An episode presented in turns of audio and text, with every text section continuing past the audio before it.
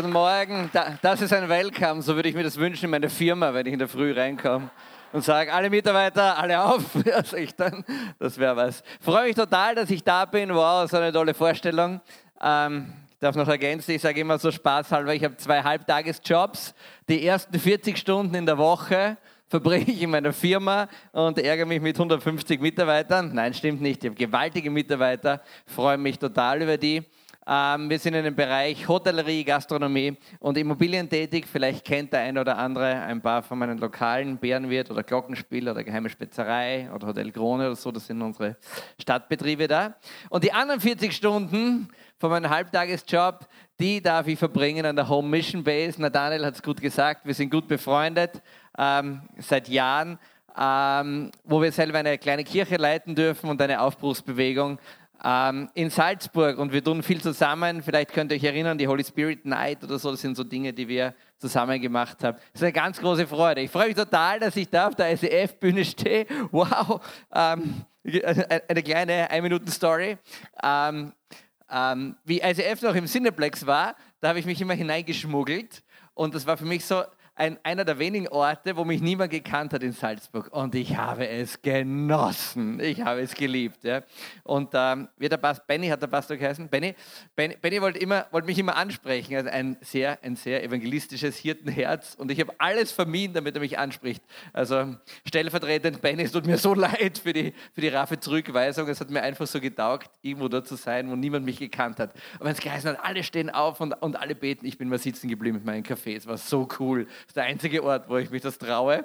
Und irgendwann bin ich da mal draufgekommen, dass das eigentlich total genial ist. Wenn du willst, dass viele Leute für dich beten, dann geht eine fremde Gemeinde und sitzt ganz trotzig im Eck. Dann beten immer ganz viele für dich für deine Bekehrung. Das war echt gut, ja, danke. danke. Ähm, ich habe heute das, das eine, also was ich sagen wollte zu Home Mission Base. Und in dieser Home Mission Base wohne ich gemeinsam mit meiner Familie. Die geht gerade raus in die Baby Lounge. Und ich habe das Privileg, mit 40 jungen, erwachsenen Menschen gemeinsam unter einem Dach leben zu dürfen. Ich weiß nicht, wer von euch WG erfahren ist und wer mit so zwei, drei Leuten zusammenlebt. Das ist schon eine Challenge. Ich wohne jeden Tag mit 40 zusammen, noch dazu mit 40 jungen Erwachsenen, die geben ordentlich Gas. Es ist deswegen ein Privileg, weil es unfassbar ist, mitbeobachten zu können, Jahr für Jahr, wie als jungen Menschen wirklich reife Personen werden, wie sie in ihrer Identität gestärkt werden, wie sie ihre Talente, Charismen, Begabungen erkennen und so weiter. Und wenn wir sie dann hinaussenden in die Welt. Und es ist ein nackter Albtraum, mit 40 unter einem Dach zu leben, ähm, weil die halten dich sehr in, in, in Rechenschaft. Es ist ganz einfach, da auf der Bühne zu stehen und sagen, liebe Leute, wir müssen mehr unser Herz brechen, wir müssen mehr beten, wir müssen mehr alles Mögliche tun. Ja, ja, ja, das ist leicht. Ja. Das Problem ist, die 40 kennen dich. Und die kennen dich in der Früh, die kennen dich am Abend, die wissen, wann du aufstehst, die wissen, wann du schlafen gehst, die wissen, wann du heimkommst, die wissen, die wissen, wenn du krantig bist, die wissen alles von dir. Und die halten einen ganz schön in Rechenschaft. Das Thema heute ist das Vaterherz und das ist eines meiner Lieblingsthemen. Ähm, ähm, ein Thema, das mich seit vielen Jahren begleitet und ähm, sehr bewegt. Ähm, es hat so mal eine, eine, eine Situation in meinem Leben gegeben, da war ich so vielleicht 20 rundherum, da ist mir alles auf den Kopf gefallen und ich habe mir gedacht, nichts wie weg, nichts wie weg von Österreich. Vielleicht kennst du das auch, wo du denkst, oh, alles geht schief. Am besten sofort in den Flieger. Ich bin in einen, in einen in einen Bücherladen gegangen, habe einen Reiseführer gekauft und mein fixer Plan war, ich wandere nach Island aus. Und dann kaufe ich mir so einen Reiseführer von Island, nehme den raus, lies daheim im Bett Island, alles super, alles toll, taugt mir total. Dort gehe ich hin, auf der Stelle auf der Stelle wandere ich aus und dann schaue ich so die Temperaturkurven an von Island. Und da habe ich mir gedacht, oh my goodness. Wenn irgendwas schief geht, wenn ich dort auf der Straße lande, bin ich tot. Ich bin eh so kälteempfindlich. Das Island bringt mich um. Entweder friere ich oder der Eisbär frisst mich oder beides. Ja. Und in meiner Verzweiflung habe ich gedacht, oh nein, wo soll ich hingehen? Und dann habe ich gleich das Buch daneben genommen, Irland. Und so bin ich quasi drei Tage später alle Sachen gepackt, ab nach Irland. Und irgendwann wenn du so Hals über Kopf auf, auswanderst, muss ich sagen, na, von irgendwas musst du ja leben auch. Und ähm, zur damaligen Zeit habe ich nicht viel gekonnt. Manche behaupten, das wäre heute noch so. Und, ähm, aber okay, ist jetzt ein bisschen peinlich, aber eins habe ich immer gekonnt. Ähm, ich bin nicht so der Fußballtyp, ich bin, ja, ich bin so mehr der Bonnyhof-Typ. Ich weiß, es ist peinlich, ja. Ja, es ist lange her, es ist lange her. Und ähm, das, was ich immer gekonnt habe, ist Reiten. Und ich war mein, meine ganze Jugend, meine ganze Kindheit durch, ich war immer Springreiter und ähm, habe dann angeheuert auf einem Reitstall dort. Und das war fantastisch. Wenn du in diesem Reitstall warst, der war so in, in Irland, an der Küste, ganz im Norden, in der Republik Irland, da war ganz im Norden raufgezogen, da hat es circa so ausgeschaut, wie, wie Sie gleich im Hintergrund seht. Das war mein Hausstrand. Ja. Der Reitstall ist da circa hier rechts oben. Das sind, ich glaube, es sind acht Meilen Sandstrand. Wenn Ebbe ist, ist dieser Strand gewaltig breit. Ja. Wenn Flut wird, wird es ziemlich eng darauf, ja, zu den Dünen hin. Und dann zurückgeritten sind wir immer bei Dünen. Und so haben wir alle Touristen, die bei drei nicht auf der Palme waren, haben wir bei drei aufs Pferd gesetzt und ab mit ihnen, um Geld zu verdienen dort. Und als Reitlehrer, es war ähnlich wie bei Tennislehrer, da musste man extrem cool schauen. Das kommt gut an. Und mein Problem war, dass ich so begeistert war von dieser Landschaft dort, dass ich total dämlich am Pferd gesessen bin und immer grinsen musste, weil es so unglaublich war, dort, dort, äh, äh, dort reiten zu gehen. Und alles soweit gut. Und eines Tages kommt mein Boss dort, Terry, eine, eine sehr große, sehr schlagkräftige, sehr zähe Frau. Und sie sagt, Patrick, ich habe einen neuen Job für dich. Und ich sage, wow, fantastisch, darf ich endlich mit dem großen Jeep fahren? Nein, es war nicht. Und sie sagte, Patrick, you are now the director of the betting zoo. Da ich war, wow, das klingt gut, Director of the betting zoo, wollte ich immer schon mal werden. Was ist ein betting zoo? Und dann bin ich draufgekommen, was ein betting zoo ist. Oh my goodness. Der betting zoo ist der Streichelzoo. Und in diesem depperten Reitstall haben wir einen Streichelzoo gehabt. Ah, und den Streichelzoo brauchen wir deswegen, weil ähm, wenn irgendwelche Mütter ausreiten sollen und die Kinder sagen, nein Mami, nein Mami, du musst da bleiben, verdienen wir keine Kohle. Also müssen wir das Kind in diesen blöden Streichelzoo geben, das Kind tut dann Tiere streicheln und die Mutter casht für den Ausritt. So läuft das Geschäft. Ja. Und mein Betting Zoo hat fünf, hat fünf Mitglieder gehabt ähm, eins war ein Esel und sein Name, sein Name war auch sein Highlight. Jerusalem hat er geheißen.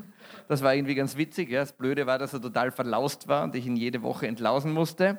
Dann hat es so eine blöde Ziege gegeben, eine Art Schwein hat es gegeben, ein Tier, das habe ich schon verdrängt und vergessen. Und dann hat es ein Tier gegeben und das hat mir den Nerv gekostet und das war ein blödes Schaf. Es hat Arthur geheißen. Eigentlich war es sehr nett. So hat es ausgeschaut in etwa. Ja? So nicht wie bei uns, die langweiligen Schafe, sondern wie ein richtig cooles Schaf. Schwarze Haxeln, schwarze Ohren, schwarze Schnauze, alles gut. Ja? Und immer wenn ich in der Früh, wenn ich in diesen Bedding Zoo rein bin, erster Tag, ich komme rein, wo ist mein Bedding Zoo? Hallo, ich bin der Bedding Zoo Direktor. Hallo, Herr Direktor, die Tiere. Und dann sehe ich eins, zwei, drei, vier. Arthur nicht dabei. Und ich weil ich weiß, dass meine Chefin sehr cholerisch ist, mache ich mich sofort auf die Suche nach diesem blöden Viech und suche alle Boxen ab, suche überall, finde das Schaf nicht, suche um den Reitstall herum, bin schon etwas verzweifelt, alle anderen warten schon auf mich, ich suche dieses Schaf. Und dann hat es am Rand hat's gegeben so eine Scheune, so eine Blechheuscheune und dahinter geht drauf so eine Geröllhalde. Und irgendwann finde ich Arthur, das dämliche Schaf, mitten auf dieser Geröllhalde stehen und ich denke mir, oh no, das gibt's nicht. Backe das Schaf, nehme es so und ziehe es zurück und es dauert eine Zeit lang, bis du so ein bockiges Schaf zurück hast und zurück in den Bedding so. Alles gut. Nächster Tag, same procedure. Übernächster Tag, same procedure. Über übernächster Tag, same procedure. Das ist alles total nett, ist alles total okay. Aber wenn du so ein blödes Schaf nicht einmal, nicht zweimal, nicht dreimal, sondern fünfmal, sondern eine ganze Woche jeden Tag zurückbringst, dann steigt irgendwann mal dein Aggressionspotenzial. Und so war es auch bei mir. Und dann habe ich mir eine Taktik angewöhnt, wie ich das Schaf am besten backen kann. Nimm es mit einer Hand hinten auf der Flanke, eine vorne beim Hals, hebe es hoch und habe so in einer Minute wieder zurück im Reitstall. Das machst du wieder zwei, drei Tage lang und dann erwische ich mich dabei, wie ich dieses Schaf nehme und beginne, den Bogen zum Absetzen immer etwas höher zu machen. Und der Bogen geht weiter und du glaubst es gar nicht, man kann so ein Schaf ganz schön weit schmeißen eigentlich. Ja? Weil wenn jeden, ist total lieb, gell, wenn einmal das Schaf weg ist. Ja? Aber wenn es jeden Tag weg ist, bist du echt genervt bis zum geht nicht mehr. Und einmal bin ich selber über mich erschrocken, ich kann es erzählen, weil es ist verjährt. Einmal erwische ich mich, der WWF ist weit weg, und die vier Pfoten und wie die alle heißen und Amnesty. Nein, Amnesty nicht, ist wurscht. Und ich, und, und, und, und ich nehme dieses Schaf und habe wieder einen extra großen Bogen und erwische mich, wie ich den Bogen mit einem Tritt in den Hintern des Schafs etwas beschleunige. Und da habe ich mir gedacht, wow, wow, Patrick, jetzt wird es kritisch. Ganz ruhig bleiben. Und wenn du Lukas 15 aufschlägst, da geht es genau um dieselbe Story. Da geht es nämlich genau um so ein Schaf. Da geht es genau um so ein Schaf, das seine Herde verlässt. Und, und Jesus erzählt uns die Geschichte deswegen, damit wir lernen, wie Gott, der Vater, eigentlich über uns denkt. Und das ist die folgende Geschichte. Da hat ein Hirte 100 Schafe und ein Schaf haut ab und ist weg. Und dann stellt Jesus die Frage, welch, welcher Hirte würde nicht sofort 99 Schafe in der Wüste zurücklassen und dem einen nachgehen? Weißt du, welcher Hirte das machen würde? Keiner. Ist ja total verrückt. Ich lasse doch nicht 99 Schafe in der Wüste zurück, wo der Wolf kommt, wo sie mir wegrennen können, wo was weiß ich, was alles passieren kann, um ein dummes, dämliches Schaf zurückzuholen. Aber Gott sagt, schau mal, so, so denke ich über dich. Und der Moritz, mein Kleiner, der ist gerade da vorne herumgeturnt, der hat so ein Buch, genau diese Geschichte. Und das geht so, der Bauer, er liebt Bauern, der Bauer sucht das Schaf. Ja. Erste Seite, das Schaf ist nicht im Heu, das Schaf ist nicht im Stall, das Schaf ist nicht in der Hecke, das Schaf ist nicht im Teich. Und so geht das ewig lang dahin. Und irgendwann geht in dem Kinderbuch der Bauer einen ganz steilen Weg rauf und irgendwann findet er dieses Schaf. Und genau das ist die Situation, die Jesus da beschreibt wo er sagt, wenn ein Schaf sich verirrt, lässt Gott 99 Schafe stehen und geht diesem einen Schaf nach, um das eine Schaf zu finden. Und dann findet Gott dieses Schaf. Und was macht Gott mit dem Schaf? Nicht den Patrick-Griff, nicht den Patrick-Schwung, schon gar nicht den Patrick-Tritt, sondern Gott sagt, wow, du musst müde sein, du musst K.O. sein, Du hast dich verfangen in Dornen drinnen. Komm, ich nehme dich, ich lege dich auf meine Schulter und ich bringe dich zurück nach Hause. Das ist das, was Gott denkt. Und das ist das, was Gott zu dir sagt. Und ich weiß nicht, wo deine Geröllhalten sind in deinem Leben, wo du hingehst, aber ich weiß, dass es diese Geröllhalten in deinem Leben gibt. Und ich weiß nicht, wie oft du auf die Geröllhalten deines Lebens gehst, aber ich weiß, du gehst dort öfters mal hin. Und wenn ich in mein Leben reinschaue, wie oft, wie oft bin ich dieses blöde Schaf Arthur, das eigentlich alles hat. Ich habe Futter, ich habe, ich habe Wasser, ich habe Versorgung, ich habe Schutz, ich habe Geborgenheit, ich habe Gemeinschaft, aber irgendetwas in mir drinnen sagt mir, nein, es muss scheinbar irgendwo anders was Besseres geben, was Tolleres geben. Und dann gehe ich, Patrick, los als blödes Schaf und wo finde ich mich? Oft in meinem Leben auf einer Geröllhalde, hinter einer Scheune, allein, wie paralysiert, blöd, stehend und blökend und schauend und wartend, dass irgendetwas passiert. Und so geht es mir nicht nur einmal im Leben, sondern so geht es mir immer wieder. Und du kannst überlegen, was sind deine Geröllhalden in deinem Leben? Was sind die Orte in deinem Leben, wo du eigentlich immer bist und wo du letztlich darauf warten musst, bis jemand kommt und jemand dich anschaut und sagt, hey, du musst müde sein, komm, ich nehme dich und ich trage dich mit nach Hause. So denkt Gott über dich. So denkt Gott über dich. Und nicht nur das. Dann bringt er dich nach Hause. Dann setzt er dich hin und dann sagt er, freut euch mit mir. Patrick ist zum 368. Mal hinter die Scheune gegangen. Aber er ist wieder da lass uns ein Fest feiern. So denkt Gott. Weißt du, was das Problem von vielen Menschen heute ist? Viele Menschen können das schon glauben. Aber viele Menschen würden sich wünschen, dass Gott kommt mit seinem Hirtenstab, dich als Schaf sieht und zuerst mit deinem Stab einmal kräftig auf die Rübe draufhaut. Das ist das Problem, weil wir mit dieser unglaublichen Liebe Gottes gar nicht umgehen können weil wir gar nicht glauben können, dass Gott zum 3000. Mal uns nachgeht, uns packt und uns zurückzieht. Und das merkst du, wenn du sagst, ich bin so ein Trottel, was habe ich wieder gemacht? Ah, ich bin so deppert. Das merkst du daran, dass du eigentlich in dir drinnen hast, lieber Gott, bitte hau mir einfach auf den Kopf drauf und dann geht es mir besser, weil dann weiß ich, dass ich eine Strafe bekommen habe. Und Gott sagt, du siehst müde aus. Komm und ruh dich aus. Ist das nicht unfassbar? Das ist doch echt unfassbar. Eine zweite kurze Geschichte. Ähm, Gott, Gott hat den, den Menschen wunderbar geschaffen, als Liebe geschaffen. Er hat das Paradies gemacht. Er hat alles perfekt gemacht, dass es perfekter nicht mehr gibt. Dann setzt er den Menschen rein, dann setzt er Adam rein, dann setzt er Eva rein. Und dann passiert einer der wahrscheinlich dunkelsten Augenblicke in der Geschichte der Menschheit. Adam, der Vollpfosten, verbockt alles. Ja? Und dann kommt Gott, nimmt die Zweige, tritt in den Hintern und haut sie aus dem Paradies raus. Das ist das, wie wir glauben, dass Gott den Menschen aus dem Paradies herausgetrieben hat. Die Wahrheit ist aber ganz eine andere.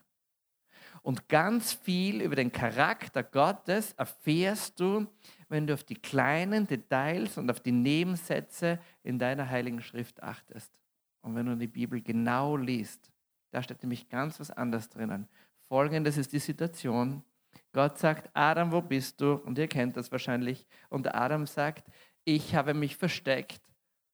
Glaubst du, dass Gott nicht weiß, wo Adam ist? Natürlich weiß er, wo Adam ist. Und dann gibt Adam die geniale Erklärung dazu, warum er sich versteckt hat.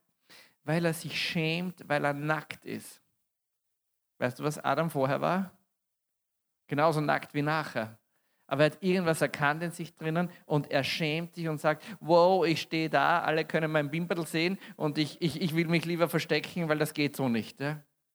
Und jetzt kommt Gott und muss das Unglaubliche machen, was Gott eben machen muss und den Burschen nimmt und, und, und, und sein Schneckerl dazu und aus dem Paradies raus befördern. Ja? Und jetzt kommt ein Detail und dieses Detail muss dir eigentlich die Füße ausziehen, die Füße unter dem Boden wegziehen. Und wenn du reinschaust in die Genesis, erste Buch Mose, in 3,21, dann liest du dort folgendes. Und Gott, der Herr, Gott, der Herr, macht Adam und seiner Frau Leibröcke als Fell und bekleidet sie. Weißt du, was Gott da sagt? Gott sagt da, hey Adam, du hast ein Problem und du findest, dass du nackt bist. Und das ist eine der dunkelsten Geschichten in der ganzen Menschheit, eine der dunkelsten Geschichten in der Beziehung zwischen mir und dem Menschen. Aber ich sehe dein Problem das verglichen mit allem, was auf der Welt ist, sowas von lächerlich ist. Und ich mache dir ein Gewand und zieh dich an und nehme dir deine Scham. Damit ist übrigens endgültig gelöst, ja, wer die Lederhose erfunden hat. Es war nicht die Salzburger, es war nicht die Berchtesgaden, es war Gott selber, der die erste Lederhose gemacht hat. Warum steht das in der Schrift drinnen? Das steht deswegen drinnen, damit du und ich, damit wir beide wissen, es gibt kein Problem, das so klein ist, es gibt keine Scham in deinem Leben, es gibt nichts in deinem Leben, das so eine geringe Bedeutung hätte, dass Gott es nicht sehen würde und dass Gott handeln würde, wenn du ihn handeln lässt. Deswegen steht das drinnen.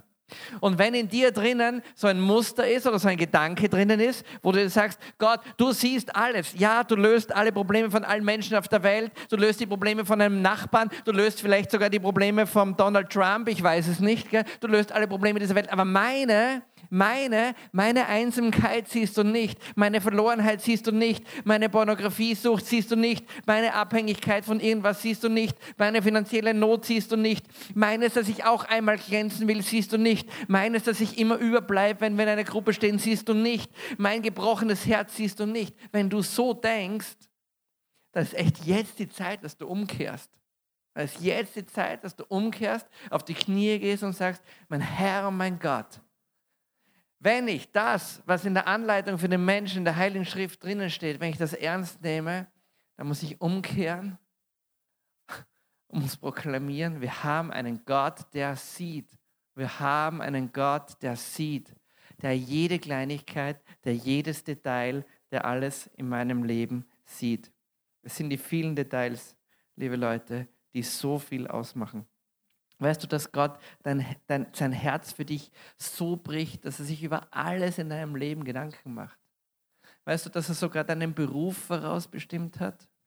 Vielleicht sitzt du da und denkst da, oh mein Goodness, was, was soll ich eines Tages werden? Oder, oder mein Job ist so langweilig, soll ich meinen Job wechseln? Du brauchst nur die Bibel lesen. Gott hat sogar deinen Beruf ausgesucht. Und dein Beruf ist, solltest du es vergessen haben, ist Priester, Prophet und König auf ewig. Das ist dein Beruf. Das ist das, was Gott dir reingelegt hat. Du bist Priester, du bist Prophet und du bist Königskind auf ewig. Du bist nicht in der Knechtschaft, du bist in der Sohnschaft. Und der Sohn hat Erbe. Ja, auch als Tochter bist du Sohn. Nicht so schlimm, ich bin auch Braut. Wir werden es überleben. Weißt du, sogar das hat Gott vorherbestimmt. Und wenn es irgendwann mal eine Situation gibt in deinem Leben, wo du, wo, wo du gekündigt wirst, wo du arbeitslos bist und wenn du sagst, Mist, ich bin jetzt Hartz-IV-Bezieher, ich muss jetzt zum AMS gehen oder wie auch immer das in Deutschland heißt und du gehst dorthin und die, und die Frau am Schalter sagt, und was ist ihr Beruf? Dann sagst du, wie aus der Pistole geschossen? Priester, Prophet und Königskind auf ewig. Das Problem ist, dass sie wahrscheinlich sagt, schwer vermittelbar. Aber weißt du, Gott Gott investiert so unglaublich viel in dich. Seine ganze Leidenschaft, sein ganzes Herz, sein ganzes Alles setzt er in dich hinein. Ich will dir noch eine unglaubliche Geschichte erzählen. Ähm, weiß nicht, ob du, ob du, ob du kennst Man in Black. Kennst du die Jungs? Sind sie irgendwo? Ah, die Jungs hier.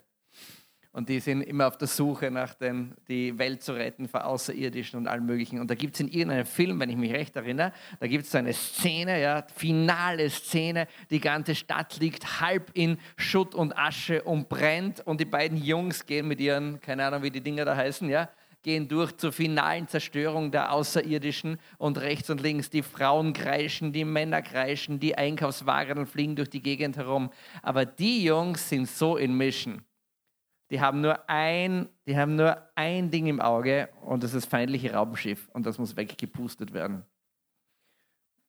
Es ist irgendwie so ähnlich, wie du stehst im Europark, fast 30 Minuten um einen Parkplatz, bist total genervt und plötzlich siehst du den Parkplatz vor dir und du sagst, das ist meiner und dann siehst du eine türkische Prolokraxen um die Ecke kommen, die genau vor dir reinschneidet und sagst, nein, der Parkplatz gehört mir. So irgendwie ist das. Oder für Frauen vielleicht, es gibt ein Ah, es gibt den Ausverkauf der, wie heißen die, der Prada-Taschen, ja. Und zum ersten Mal ist die Prada-Tasche um 98 Prozent ermäßigt. Zum ersten Mal ist die Chance, dass du sie dir leisten kannst. Und du siehst eine einzige noch, ja. Und du, dein Herzschlag äh, wird höher. Du siehst die Prada-Tasche. Du beginnst durchs Kaufhaus durchzugehen und mit Schrecken siehst du rechts und links sieben andere Frauen auf der linken Flanke, 16 Frauen auf der anderen Flanke. Alle wollen diese Tasche. Eine gibt's noch. Und so wenn, wenn du so ein Gefühl kennst, dann weißt du, was es heißt, wenn du in Mission bist. Da kann rechts und links passieren, was will. Ja? Da kann einer im Herzinfarkt sterben neben dir, das ist dir völlig egal. Die Bradertasche muss es sein. Ja? Da ist einer in Mission. Und in, und in Lukas 21, ähm, da ist die Geschichte beschrieben von unserem Herrn Jesus, der sowas in Mission ist, dass Pradertasche nichts dagegen ist, Parkplatz nichts dagegen ist und die Außerirdischen schon gar nichts dagegen sind. Sondern ist die Situation, wo Jesus im Garten Gethsemane ist. Wo er so Angst hat, weil er weiß, was vor ihm steht, dass er Blut schwitzt. Der Mann ist in Mission. Das ist der Augenblick, wo er zu seinen Jüngern sagt, hey, Jungs, kann nicht mal eine Stunde? Nein, können wir nicht. Und wo er sagt, auf, auf, wir gehen. Das ist in Mission sein. Auf, wir gehen. Und dann geht Jesus los und die Schergen des hohen Priesters, die Soldaten des hohen Priesters kommen ihm entgegen. Und wahrscheinlich kennt ihr die Situation. Die haben Angst, die Schergen haben Angst, aber machen ihren Befehl und wollen Jesus festnehmen. Und dann gibt es einen Typen, wahrscheinlich war es Petrus, der zückt das Schwert und tut was? Und haut dem unnötigsten Typen in der ganzen Schrift, Malchus heißt er, gerade dass er einen Namen hat, haut dem unnötigsten Typen in der ganzen Schrift das Ohr runter. Und was sagt Jesus? Rein mit dem Schwert, lass es stecken.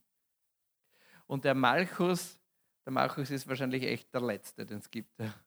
Ein Scherge, ein Angeheuerter, ein irgendein Typ, der kommt weder vorher in der Bibel jemals vor, noch nachher vor. Ich glaube, es gibt überhaupt keinen Menschen, der jemals über diesen Malchus nachgedacht hat. Die wenigsten wissen überhaupt, dass er Malchus heißt. Ja.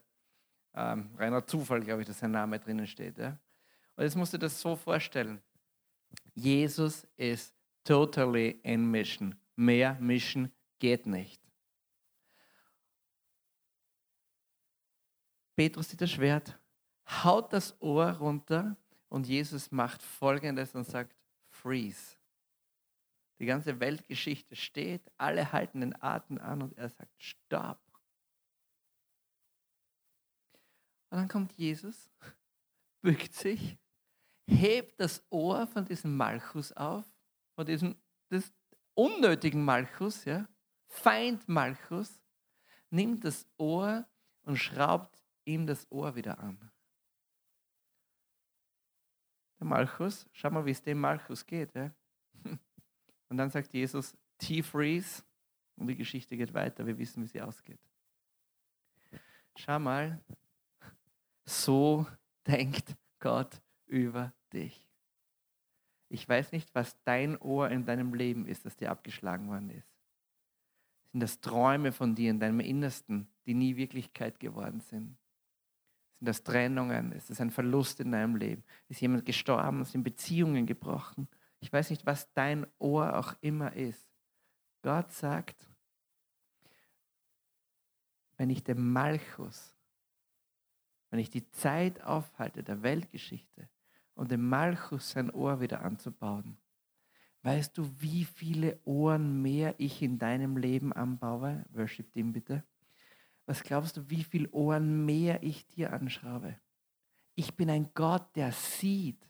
Ich bin ein Gott, der jedes Detail in deinem Leben sieht. Und mein Job ist es, dir dein Ohr wieder anzumachen. Ich liebe es, deine Dinge zu sehen.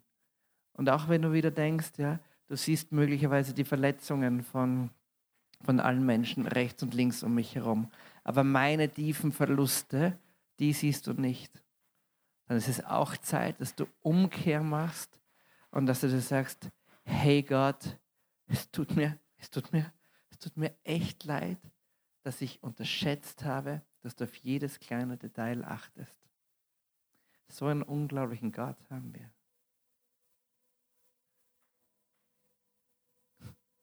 Einen Gott, der geht dir nach wo auch immer du hingehst in deinem Leben, auf wie vielen Halten du stehst, in wie vielen Abhängigkeiten du bist, in Süchten, in schlechten Angewohnheiten, wo auch immer du drinnen steckst.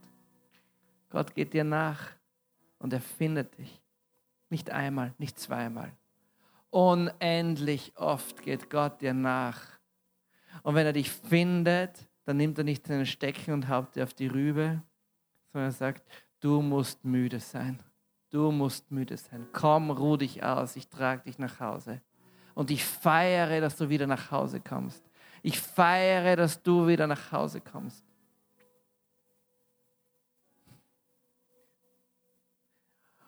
Und wenn die Scham in deinem Leben durchbricht und du dir einbildest, dass du Dinge brauchst, die du eigentlich gar nicht wirklich brauchst, aber sagst, Herr, ich schäme mich so, es fehlt so etwas an dir, dann wird Gott kommen und er wird deine Lederhose machen was auch immer die Lederhose in deinem Leben ist, und er wird sie dir anziehen. So bin ich, sagt Gott. Und wenn irgendjemand und irgendetwas dir dein Ohr abhaut, dann sagt Gott, freeze. Und er kommt und er schraubt dir dein Ohr wieder an. Leute, wir müssen die Schrift ernst nehmen. Und wir müssen das ernst nehmen, dass wir Gott danach beurteilen, wie er sagt, dass er ist. Wir müssen an das glauben, was Gott sagt, dass er tun kann auf dieser Welt. Und er wird es tun. Lass uns kurz beten, wenn du willst, machst die Augen zu, sonst lass sie offen, ist egal, Gott sieht dich so oder so. Vater im Himmel, wir lieben, wir lieben deine Gegenwart und wir lieben es, deine Kinder zu sein. Du bist ein großer, du bist ein gewaltiger Gott. Jesus, All meine Verirrtheiten, all meine Verluste, all meine Scham, alle meine Nöte in meinem Leben gebe ich dir hin, weil du der bist, der sorgt und weil du der bist, der sieht. Du bist ein Gott, der sieht. Und ich will annehmen, ganz neu und mit ganzem Herzen, dass du der bist, der alles in meinem Leben sieht. Und verzeih mir all die Augenblicke, wo ich das nicht geglaubt habe. In Jesu Namen. Amen.